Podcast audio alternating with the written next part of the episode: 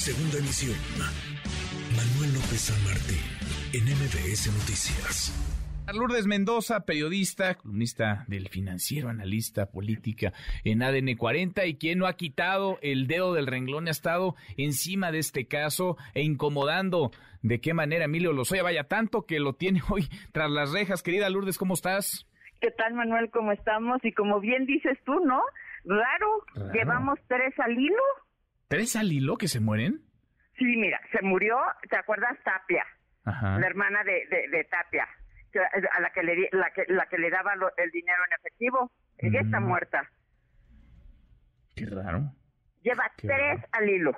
Tres, tres testigos, o sea, digamos, tres personas clave en, en este juicio que se han muerto. Pues está que rarísimo. que se han muerto en, en, este periodo, fíjate. Está rarísimo. Ahora, ¿en dónde está el caso y qué lo tiene detenido, Lourdes? ¿Tú cómo, cómo lees las cosas, lo que ha pasado?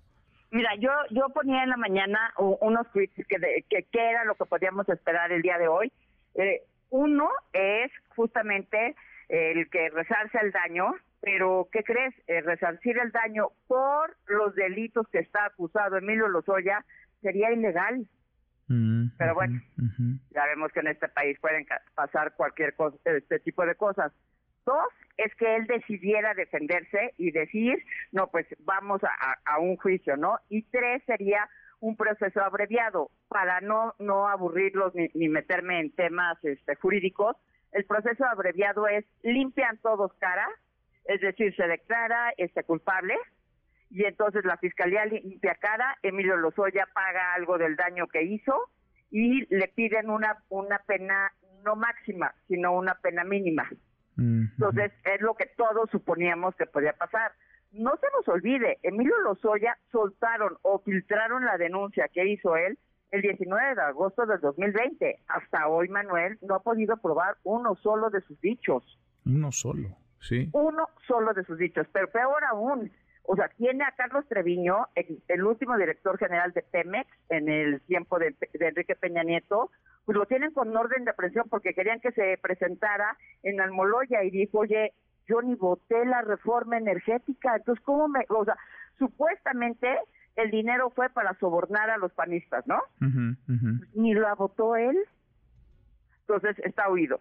Por otro lado, eh, pero huido porque porque ya vemos que los que sí se presentan ante los jueces, pues los meten a la cárcel, que es lo que le pasó a, a Murillo Caram, le pasó a, este, a Jorge Luis Lavalle y le pasó a Rosario. Eh, Jorge Luis Lavalle, que es este ex senador, por Campeche acaba de salir apenas el 16 de septiembre. O sea, estaban en la misma cárcel el que lo imputaba y el imputado. Pues se debe haber puesto divertido, ¿no? No los tenían juntos, ah. eso sí los tenían separados. Ahora bien, también esta semana, déjame decirte, publiqué otro tweet que decía que Emilio Lozoya este, en total estado de ebriedad, gritaba en el reclusorio norte que estas audiencias eran de puro trámite, que él ya tenía todo perfectamente este, saldado y que para que no estuviera molestando al presidente, iba en lugar, no, no iba a ofrecer 10 millones como lo hizo en Semana Santa, sino ahora iba a ofrecer 50 millones de dólares para que lo dejaran salir. y que ya había hasta logrado que Pablo Gómez aceptara, porque la vez pasada solo había aceptado eh, el agrónomo Octavio Romero y la fiscalía. Pero esto es un punto bien de importante. Oye, te leí ese, te leí ese tuit, decías que era, ¿qué? En su última borrachera, ¿poco se emborracha Emilio Lozoya Diario, vive ahogado. ¿Ah, sí? Le meten hasta donde yo he tenido información y he estado con fuentes muy fidedignas, le meten el, el whisky en botellas de sidral. Ándale y vive ahogado.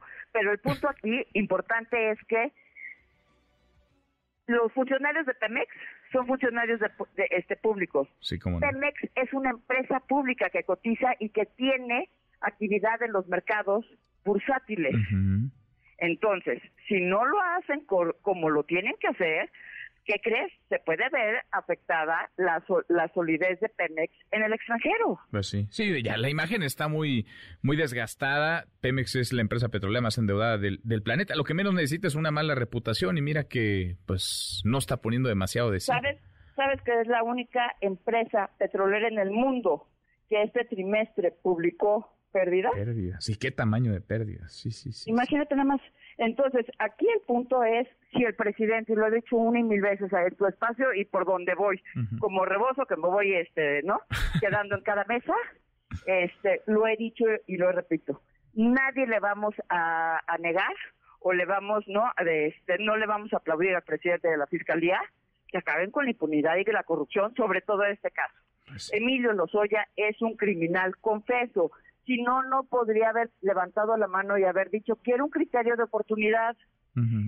La gente de Odebrecht, que declaró ante el Departamento de Justicia de los Estados Unidos, dijo, le dimos el dinero a Emilio Lozoya Austin, ¿para qué? Para sobornarlo. Eso está, ¿no? Él, la, la, la UIF, cuando todavía era de Santiago Nieto, dijo, el dinero está en las cuentas de Emilio Lozoya Austin. Y después escuchamos al papá de Lozoya con el fiscal en unas ah, grabaciones ver cómo se ponían de acuerdo para traer a la mamá que tiene también una orden de aprehensión, pero por la edad la, la tienen en arraigo domiciliario. A ella sí, a Murillo, aunque se les está muriendo y tiene riesgos reales por enfermedad de morirse, lo tienen en la cárcel. Mm. Oye, Lourdes, ¿y tu caso? ¿En qué va tu caso? Mi caso tengo dos denuncias. La primera, que es la de por daño moral, ya le gané en las dos primeras instancias. Ya obviamente me metieron el amparo, que sería la tercera instancia. Pero lo importante es que el magistrado, o el colectivo de los magistrados de la segunda instancia, le dijeron claramente, a ver, digo palabras más menos, ¿no?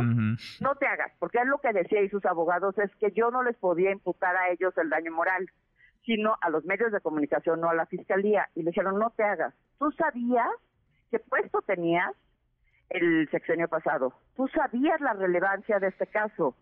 Tú sabías cuando hiciste las declaraciones ante el Ministerio Público de la denuncia que se iba a dar a conocer. Aquí no importa cómo se dio a conocer.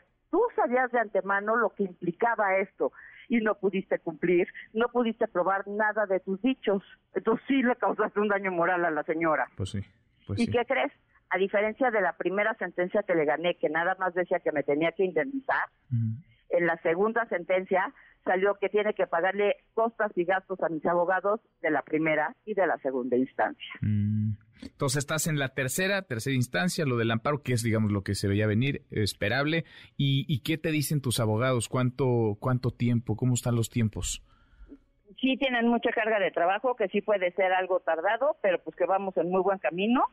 Te doy, un, te doy una exclusiva. Tengo el 29 de noviembre, presento mi libro. Ah, muy bien. En la FIL de Guadalajara. 29 de noviembre. El 29 de noviembre a las 8 de la noche, entonces va a ser una gran bomba y por otro lado, ves que también le puse la la eh, denuncia por por falsedad en declaraciones.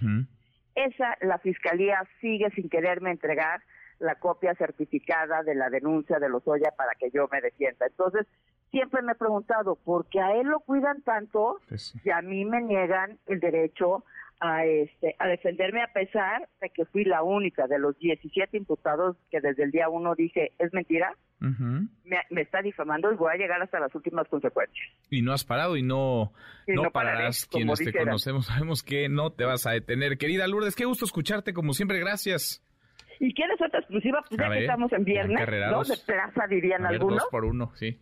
¿Te acuerdas que he estado defendiendo a Claudia Sánchez Mayorga? Sí, sí, sí que la o sea, que, es más conocida como el chivo expiatorio del Solid Gold. Ajá. Me acaban de avisar, justo cuando me marcaste tú para entrar a la entrevista, hoy sale de la cárcel. Ah, qué bien. Tras nueve años de estar injustamente encarcelada, hoy ya el magistrado Luis Pérez de la Fuente le concedió la libertad y debo de decir que el ministro presidente Saldívar honró su palabra. Hoy sale de la cárcel entonces. Nueve años después, qué cosa, ¿eh? Sí. entonces ya me voy a Santa Marta. Bueno, pues que te vaya, que te vaya muy bien, Lourdes. Oye, y el 29 de noviembre, entonces presentación de tu libro en la FIL. Platicamos, ¿no? Platicamos sobre, sobre el texto, sobre el libro que publicas. Felicidades. Muchas gracias y claro que sí. Gracias, muchas gracias, querido Lourdes. Igualmente es Lourdes Mendoza, periodista que no para y dice ella misma, no parará. Noticias.